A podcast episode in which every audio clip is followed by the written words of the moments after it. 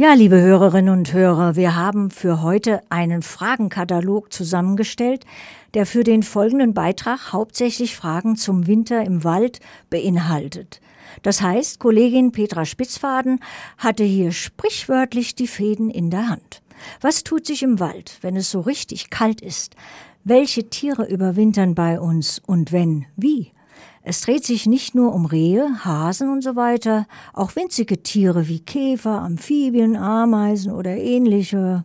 Wir Städter machen uns wohl nicht so viel Gedanken darüber, doch gehen wir hin und wieder in den Parks oder den umliegenden Wäldern spazieren und fragen uns eventuell, wie geht's denn dem Baum, der so knorrig am Weg steht? Oder den krabbelnden Tierchen oder so? Oder? Hierfür haben wir eine Expertin eingeladen. Sie ist Försterin und Waldpädagogin. Marion Schmidt studierte Forstwissenschaften und Ressourcenmanagement im Bachelorstudiengang, in der Folge ein Masterstudium der Forst- und Holzwissenschaften und legte die große forstliche Staatsprüfung ab. Unter anderem arbeitete sie in der Abteilung Informationstechnologie als Projektmitarbeiterin an der Bayerischen Landesanstalt für Wald- und Forstwirtschaft Forstwirtschaft LWF. Nunmehr ist sie seit drei Jahren für die städtische Forstverwaltung tätig. Hier bietet sie auch für Schulklassen das sogenannte grüne Klassenzimmer an. Wie schön, dass sie sich heute Zeit genommen hat, zu uns ins Studio zu kommen. Kollegin Petra Spitzfaden wird das Interview führen. Ich begrüße nun herzlich im Studio Frau Marion Schmidt zusammen mit Kollegin Petra Spitzfaden. Grüß Sie. Grüß Sie, Frau Schmidt. Grüß Gott, Frau Spitzwaden. Ja, wir haben ja einige Fragen eingesammelt, sowohl im Kreis, im Kollegenkreis beim Bund Naturschutz, aber auch bei mir Freunde und Bekannte habe ich befragt rund um das Thema Wild und Wald. Was wollt ihr denn da so wissen? Und eine Frage, die mich da immer wieder erreicht hat, das war, wie bereitet sich der Wald denn eigentlich auf den Winter vor? Halten Pflanzen zum Beispiel überhaupt auch Winterschlaf? Ja, also man kann es Winterschlaf nennen. Man merkt ja bereits ab dem Spätsommer, Frühherbst, dass sich die Blätter an den Laubbäumen, an den Sträuchern verfärben. Das ist schon eine gute Vorbereitung für den Winter, weil die Blätter würden tatsächlich im Winter erfrieren an den Bäumen und deshalb ziehen da die Bäume und die Sträucher bereits alle wichtigen Nährstoffe, die sie dann im Folgejahr wieder brauchen, aus den Blättern raus. Dadurch verfärben sich die Blätter. Die Blätter werden dann als nutzlos einfach abgeworfen und landen als Streu auf dem Waldboden. Das ist dann zusätzlicher Schutz für viele Insekten, die dann in die Winterstarre fallen, dass sie sich unter dem Laub verkriechen können. Und natürlich können dann auch die Wurzeln ein bisschen frostschonender den Winter überstehen. Aber nicht nur die Laubbäume und Sträucher passen sich an den Winter an, auch die Nadelbäume lagern Stoffe in ihren Nadeln ein, also verschiedene Zucker, Alkoholverbindungen und auch Kalium, die dienen dann als Frostschutzmittel. Generell ist aber natürlich die Nadel so aufgebaut mit ihrer geringen Oberfläche, dass sie dadurch schon besser vor Kälte und Frost geschützt ist. Und die Nadeln sind zusätzlich auch noch von so einer dicken Wachsschicht überzogen, was dann zusätzlich noch einen Kälteschutz darstellt. Deshalb müssen sich die Nadelbäume nicht so intensiv auf den Winter vorbereiten wie die Laubbäume und Sträucher. Mit Ausnahme der Lerche, die ja auch ihre Nadeln abwirft, weil die Lärchennadeln ganz weich sind. Die investieren da nicht in so ein starkes ähm, so einen starken Bauplan wie die anderen Nadelbäume und dadurch sind die sehr viel empfindlicher und die werden dann einfach auch im Herbst abgeworfen. Dann gibt es natürlich noch andere Pflanzen im Wald, krautige Pflanzen, die überwintern, wenn sie mehrjährig sind, dann als Knolle oder in der Wurzel im Boden. Manche einjährige Pflanzen überwintern als Samen nur, also da fallen halt im Herbst die Samen runter, die restliche Pflanze stirbt ab. Dann gibt es natürlich äh, noch ganz viele Waldtiere, die sich auch auf den Winter vorbereiten. Und die haben sich dann ganz unterschiedliche Strategien überlegt. Grob kann man da sechs verschiedene Strategien zusammenfassen. Es gibt Vögel, die ziehen in den Süden, wie beispielsweise der Kuckuck, die Nachtigall oder auch der Buchfink. Manche Vögel bleiben auch hier bei uns, wie der Buntspecht oder auch die Meisenarten. Die plustern sich dann im Winter ein bisschen auf, sorgen dafür, dass die ähm, Luft unter dem Gefieder einen Kälteschutz darstellt. Sie verkriechen sich in den ähm, immergrünen Nadelbäumen oder auch zum Teil in den Sträuchern, die dann noch grün sind. Andere Tiere, wie beispielsweise der Igel oder die Haselmaus, halten Winterschlaf. Und dafür müssen die natürlich auch schon im Herbst mit der Vorbereitung beginnen und sich einen dicken Winterspeck anfressen. Tiere wie Eichhörnchen und Dachs halten Winterruhe. Das heißt, sie schlafen mehr als im Sommer, sie sind sehr viel müder, wie es uns Menschen auch oft geht, aber sie wachen halt auch im Winter immer wieder auf und dafür mussten sie dann halt im Herbst beispielsweise die Eichhörnchen schon Vorräte anlegen, dass sie dann im Winter sehr schnell wieder genug zu fressen finden können. Dann gibt es natürlich auch die kleinen Kriechtiere, die Sie vorher schon angesprochen hatten, die Eidechsen, Schnecken, Würmer. Die ähm, ähm, betreiben eine sogenannte Winter- oder Kältestarre. Das heißt, die verkriechen sich in den Boden in ein bisschen tiefere Schichten und fallen dann in, einfach in eine Starre, in einen starren Zustand. Und wenn es dann im Frühjahr wieder wärmer wird, dann tauen sie so langsam wieder auf und werden aktiver. Und dann gibt es natürlich auch Tiere, die jetzt ähnlich wie wir Menschen trotzdem eigentlich aktiv im Winter unterwegs sind, aber sich dadurch dann ein dickes Fell zulegen müssen, wie beispielsweise das Wildschwein. Auch die Rehe bekommen ein anderes Fell, Füchse bekommen ein dickes Winterfell und die überstehen dann halt den Winter mit ihrem dicken Fell, so wie wir Menschen uns Jacken anziehen. Jetzt hatten Sie vorhin schon gesagt, es fallen die Blätter auf den Boden, dadurch entsteht eine schöne Schutzschicht. Jetzt hat mich ähm, eine Frage von Ramone erreicht, die wollte wissen, warum sollte man denn jetzt Gartenabfälle dann eigentlich nicht in den Wald fahren? Das könnte doch helfen. Ja, bei den Gartenabfällen gibt es natürlich verschiedene Probleme, die da eine Schwierigkeit darstellen.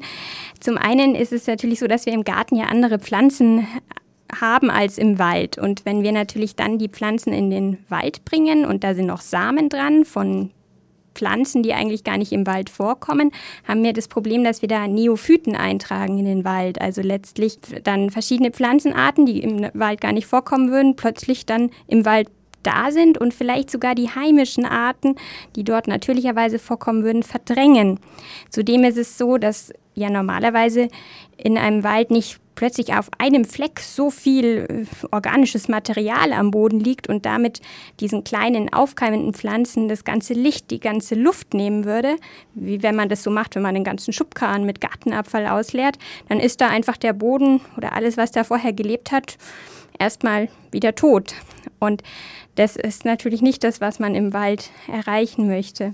Und dann ist es natürlich auch so, dass so eine wilde Müll- oder Gartenmüllablagerung häufig auch dazu einlädt, dass natürlich andere dann auch noch ihren Müll dort entsorgen. Und das sind dann häufig sogar nicht nur Gartenabfälle, sondern Kühlschränke, Autoreifen und so weiter. Und ja, es ist nicht das, was man sich als Erholungssuchender im Wald so wünscht.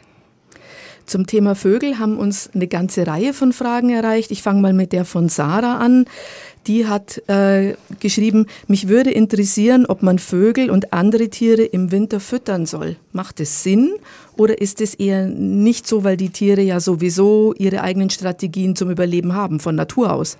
Also es kommt ein bisschen darauf an, wo wir uns befinden. Im Wald ist es eigentlich tatsächlich so, dass da genug äh, Nahrung vorhanden sein sollte, sowohl für die Vögel als auch für die anderen Waldtiere. Wenn wir uns aber jetzt in der Stadt befinden, dort sehr viel geteerter Boden ist, dort kaum mehr Nahrung für die Vögel vorhanden ist, weil es gibt keine Sträucher mehr, keine heimischen Sträucher, die Nahrung für heimische Tiere anbieten, sondern irgendwelche Lorbeersträucher oder ähm, genau, oder Kirschlorbeersträucher meinte ich, dann ist es natürlich sehr schwierig für diese Tiere hier Nahrung zu finden. Und da kann man dann schon zufüttern, ist auch sicherlich sinnvoll. Man sollte nur darauf achten, dass man beispielsweise keine Meisenknödel in diesen Plastiknetzen kauft, weil sich da die Vögel häufig verfangen und natürlich dann auch dieser Müllrest einfach häufig irgendwo hängen bleibt und das ja auch nicht das Ziel ist dann.